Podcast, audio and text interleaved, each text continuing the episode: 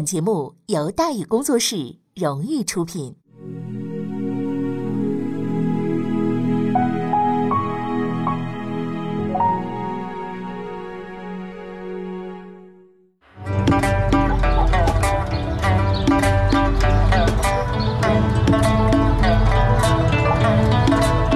说书唱戏劝人方，三条大道走中央，善恶到头终有报，人间正道是沧桑。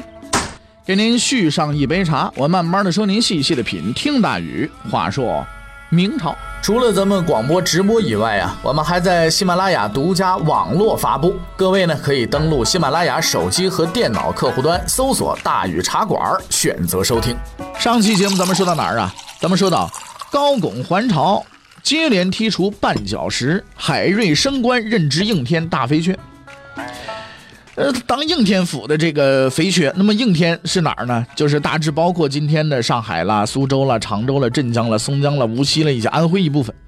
你从这个地名就能看出来，这块地方那富得流油啊，光是这个赋税呢，就占了全国的一半啊。而海瑞之所以能得到这个职务，自然也是徐阶暗中支持的结果。对此呢，海瑞也是心知肚明。他虽然直，但是他可不傻，是吧？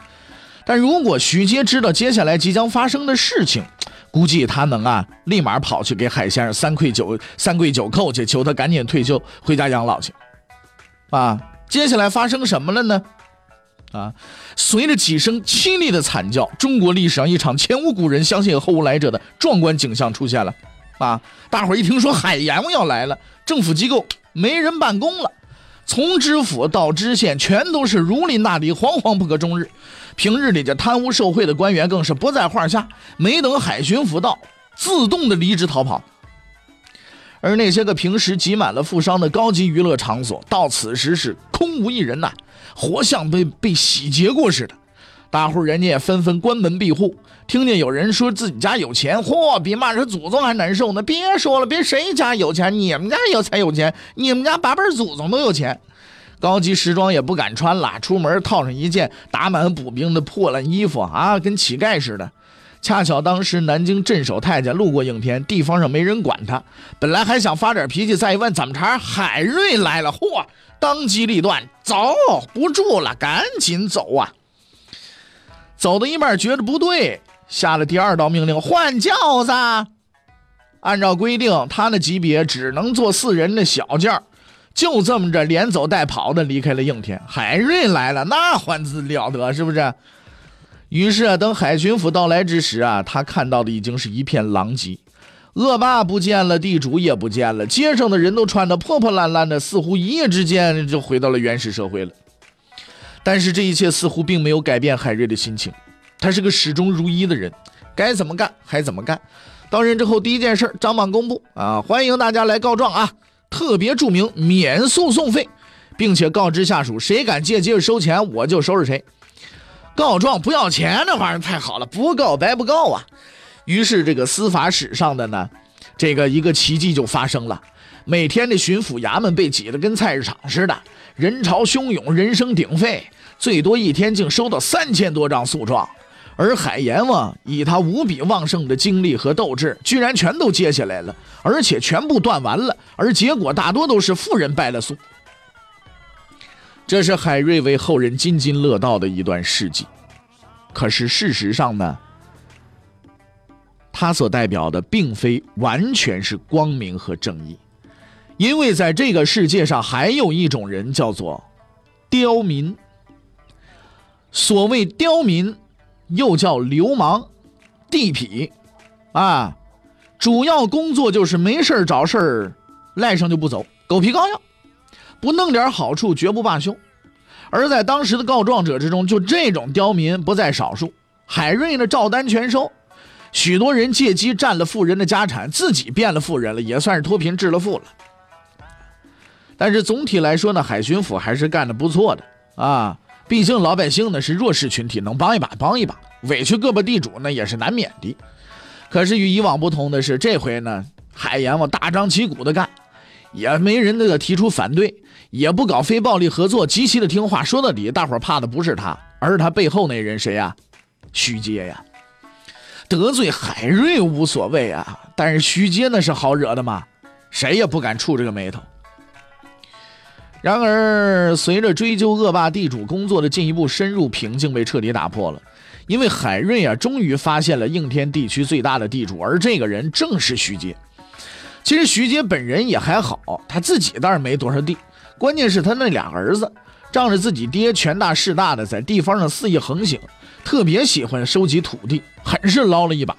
而徐阶兄啊，也不知道是不是整天忙着搞斗争了，忽略了对子女的教育，也没怎么管他们，所以呢，搞到现在这个样子。所以徐阶同志的深刻教训再次告诉我们，管好自己身边的亲属子女那是十分重要的啊。不过海瑞啊，倒是不怎么在乎徐阶的教育问题，他只知道你多占了地了就得退，不退我就跟你玩命啊！我管你儿是谁，对吧？我看在徐阶面子上，海瑞呢多少还是呢这手啊稍微往上抬了抬，给徐的人写了封信啊，也没说直接呢呃带着人就冲门上去就就把地都就给收了，不是，写了封信说你咱们先礼后兵，你要把地退了得了。徐阶呢也很有风度啊，承认了部分错误，也退了一部分地。在他看来，你看我呢又救了海瑞的命，我呢还把海瑞提拔了，现在呢我又带头退地，你看我这个样子做的还是够意思的。可是海瑞嘛，不够意思。他拿到了徐阶的退地，却进一步表示：“那既然你有这个觉悟，那就全都退了吧，那就留下自己家自己种点葱、种点蒜的地就行了。哎呀，不要要那么多地了。没事，你在家里干干体力活，是吧？还能图个清醒。我可是替你着想啊！你地多了种不过来，你没有机械化，是不是？”徐阶一听这消息，嘣就懵了啊！我辛辛苦苦干了一辈子。还是内阁首辅主动退休，呃，准备回家享享清福。你让我六十多岁，你让我重新创业啊？我我我怎么创业我呀？啊？莫非你拿我开涮不成啊？啊？我我是褚时健呐，我能上山种橙的去啊？我啊，我想包地，你也不让我包啊你啊？于是他又写信给海瑞，表示我我不不能退田了啊！你念在往日的情谊上，你高抬贵手，你自当是还我人情得了。可是事实证明啊，人情在海瑞那儿根本啊没有什么概念。这位兄弟几十年粗茶淡饭的，近乎不食人间烟火。什么人情是什么？什么叫欠？什么叫还呢？至此，徐阶算是终于明白了，自己混迹江湖几十年，还是看走了眼。这位海瑞非但油盐不进，连砖头都进不了。他下定决心要顽抗到底，并且摆明了态度：我就是不退了。海瑞，你也摆明他你不退是吧？哎，不，你一定得退。双方就这么着僵持不下。就在这个时候，哎，高拱来了。活了这么大年纪，高拱从来没相信过天上会掉馅饼啊！高拱一直相信的是不能靠，不能等，天上不能掉馅饼。万一哪天天上吧唧掉下个大馅饼，那不是个圈套，那就是个陷阱。但是他现在信了啊！当然，这个陷阱会在多年以后实现。虽然已经身居高位，但他从来不敢对徐阶动手，并非因为他宅心仁厚，而是徐阶地位太高，在朝里混那么多年，群众基础太好了。如果贸然行动，没准儿就给闹下台了。所以一直以来啊，他都是冷眼旁观的。等他知道海瑞正在逼徐阶退田的事情的时候呢，立刻大喜过望，反攻倒算的时候终于到了。原因很简单嘛，用自己的人，大臣们一眼就能看出来，哦，这是你高拱在背后捣的鬼，是吧？那么就去帮徐阶了嘛。现在大伙都知道海瑞是谁的人呢？海瑞是徐阶提拔起来的人呢。你自己提拔的人去整你去，我这边就是敲敲边鼓扇扇风，你不能怪我吧？对不对？海瑞呀，海瑞真是啊，一把最合适的利用工具啊。高拱很快对海瑞的举动就表示了支持，并且严厉斥责了徐阶的行为。海瑞得到了鼓励，更加抖擞精神。哎呀，你看看，现在朝廷都支持我了，噗，把地给我退了。于是徐阶准备妥协投降了，说干不过，干不过啊！六六六六六，表示愿意退出全部田地。在海瑞看来，问题已经得到圆满解决。就在这个时候，事情又出现了意想不到的变化。朝廷里的言官突然发难，攻击徐阶教子不严。而一个叫蔡国熙的人被任命为苏州兵备使，专职处理此案。很巧的是，这位蔡先生恰好的就是高拱的学生，还恰好和徐阶有那么点矛盾。这下子事情可闹大了。徐阶那俩儿子被抓去充军去了，家里的所有田产都被没了收，而他的家也被一群来历不明的人一把火给点了。徐大人只能连夜的往外跑。看起来海瑞赢了吧？然而事实证明，最后的胜利者只有高拱。隆庆四年，海瑞接到了朝廷的命令，收拾东西，赶紧滚蛋。于是，仅仅当了半年多巡抚的海瑞走了。他本着改造一切的精神跑来了，却发现被改造的只有他自己。那海瑞先生岂是好惹的？那么走算什么回事啊？海瑞一气之下就写了一封骂人的奏书。在海瑞的一辈子当中啊，论知名度和闹事程度。这封奏书大概可以排第二，仅次于骂嘉靖那封。你要知道，骂人要想骂出新意是不容易的。那既然骂过了皇帝，骂其他人就没什么意思了。但是海瑞呢，再次用行动证明了他骂人的天赋。这一次他找到了新的对象，所有的大臣，就除了他自己之外，所有大臣。而他在奏书当中也创造了新的经典骂语：“举朝之事皆妇人也，都是一帮娘们儿。”这句话呢，是惊天动地、泣鬼神呐。在古代骂对方是个妇人，那比骂祖祖宗十八代还狠呢。于是满朝哗然一片，你可想就知道了，诸葛亮怎么把衣服寄过去了？是不是给给司马懿寄了个女人衣服，激他出战嘛？可是奇怪的是呢，大伙都啊，哎呀，这个特别的这个呃生气啊，但是没人出面反击。究其原因呢？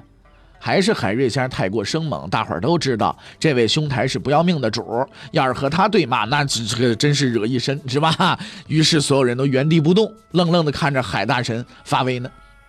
只有俩人说话了，一人是李春芳，作为朝廷首辅，他不表态，这个事儿实在是说不过去。然而出人意料的是，他既没有攻击海瑞，没有处分他，拿着海瑞奏书说了一句让人哭笑不得的话：“这这，哎呀，这个这个这个。”照海瑞这个说法，我我我我我是不是算个老太婆啊？你还真是个老实人，你啊。那另一说话的人谁呀？高拱嘛。其实事情闹到这份上，也都拜他所赐。在这最后摊牌的时刻，他终于揭示了其中的奥妙。高拱说：“说行了行了行，大伙儿别别别吵别吵了别吵了。海瑞做的事情。”如果说都是坏事那是不对的；但如果说都是好事那也是不对的。应该说他是一个不太能做事的人。这一个评价太中肯了。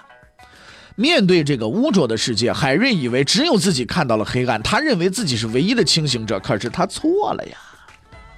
海瑞是糊涂的。事实证明，徐阶看到了，高拱看到了，张居正也看到了。他们不但看到了问题，还有解决问题的方法。而海瑞唯一能做的，就是在那骂。所以从始至终，他只是一个传奇的榜样和一件好用的工具而已。隆庆五年，海瑞回到海南老家，但是这位主角的戏份还没完。十多年以后，他将再次出山，把这个传奇故事演绎到底。在海瑞的帮助之下，高拱终于料理了徐阶，新仇旧怨都已解决，大展拳脚的时候到了。其实从根本上来说，高拱和徐阶啊并没有区别，可以说是一脉相承。他们都是实干家，都想做事，都想报效国家。但根据中国的传统美德，凡事都得论个资历，排个辈分，搞清楚谁说了算，大家才好办事。现在呢，赶正赶巧的都收拾了，高拱就当老大了，那就也也得也得也得办事儿了啊，对不对？于是历时三年，闻名于世的高拱改革就此开始，史称叫隆庆新政。说实话啊，这个所谓新政啊，实在是有点名不副实，因为即使你翻遍史书，也找不出这个高拱先生搞过什么新鲜玩意儿。他除了努力干活之外啊，既不宣誓改革，也不乱喊口号。但他执政这几年，说是国泰民安、蒸蒸日上吧，也并不夸张。可见有时候不瞎折腾啊，这可能就是最好的事儿了。但要说高谦一点创新进步都没有，那也不算，啊，徐阶是明代公认的顶级政治家，他的权谋手段和政务能力，除张居正之外，可谓无人匹敌。但是这位高兄呢，在历史上却能和他齐名，是因为他虽然在很多地方不如徐阶，但是有一点上他远远的超越了这位前辈，就是在用人这一方面他厉害，啊，在用人方面他是如何厉害的呢？哎，这个咱们大伙儿呢一起来看看啊。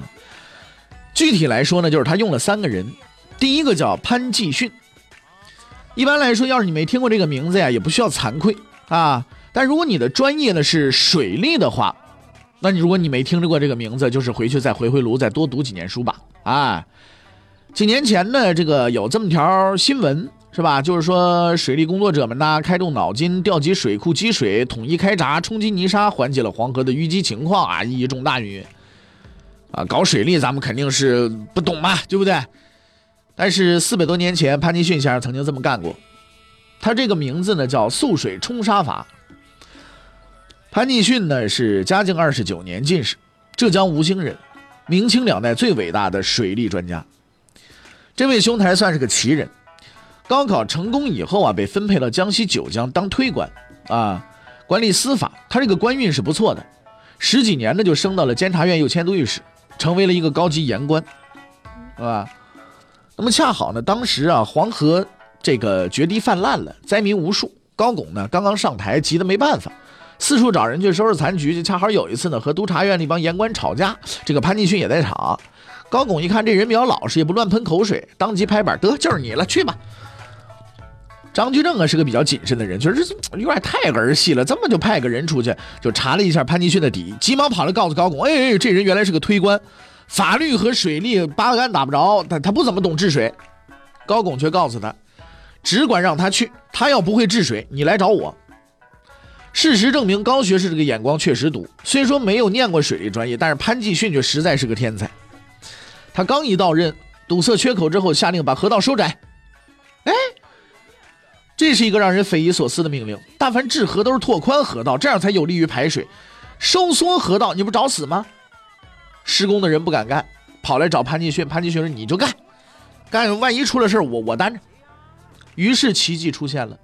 收缩河道之后，黄河不但没有泛滥，决堤的次数也大大的减少，大伙儿都有点惊，哎，这这是什么情况啊？哎，看上去很神奇吧？其实很简单，在长期的观察当中啊，潘继训发现这么一个问题：黄河之所以泛滥，是因为河道逐年升高，形成了岸上河，于是河堤也就越来越高，稍有不慎，一旦决堤，那就极其严重，对吧？而要降低河道呢，就必须得除掉河里的泥沙。哎，关键问题就在这儿了，怎么除这个沙子呢？找人去挖去吗？没人干，对不对？这怎么干呢？没法干，挖掘机那得等多少年才有挖掘机啊？用什么才能把这些泥沙除掉呢？潘继训苦思冥想，终于醒悟，原来那件制胜的武器就在他的眼前，就是水。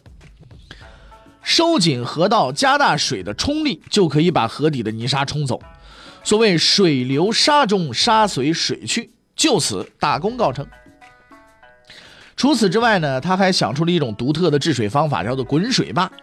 具体来说呢，就是事先选择一个低洼地区，当洪水过大的时候啊，就打开这处的堤坝，放水啊进到这个低洼地方，以减轻洪峰的压力，对吧？看起来很眼熟吧？哎，这就是流传至今、众人皆知的治水绝招——分洪嘛。有这么一位水利天才坐镇，泛滥多年的黄河终于是得到了平息了啊！在之后的数十年内，没有发生过大的水患。这是第一位，算是个干技术的。相比而言，接下来这位啊就麻烦点了。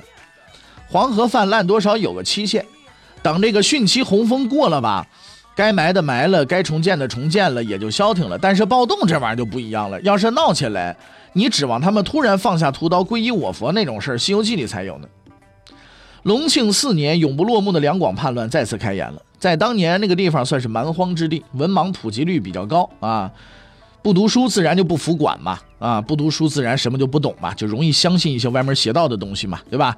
不服管呢，自然就不纳税嘛，不纳税自然是不行的嘛，是吧？于是来来往往嘛，双方都喜欢用拳头啊、刀枪啊讲话，是吧？每年啊，就逢年过节呢，就得闹腾闹腾，哎，这这不闹腾呢就不对了吗？但是这次呢，出事了，闹腾动静比较大。两广全境都有叛乱，且叛军有一定的战斗经验，派了几个人都被打回来了。于是高拱一拍脑门，没办法了，就那谁去吧。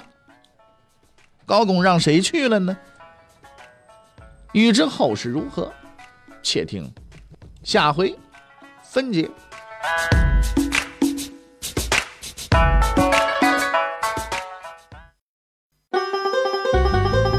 各位，你想跟大禹交流吗？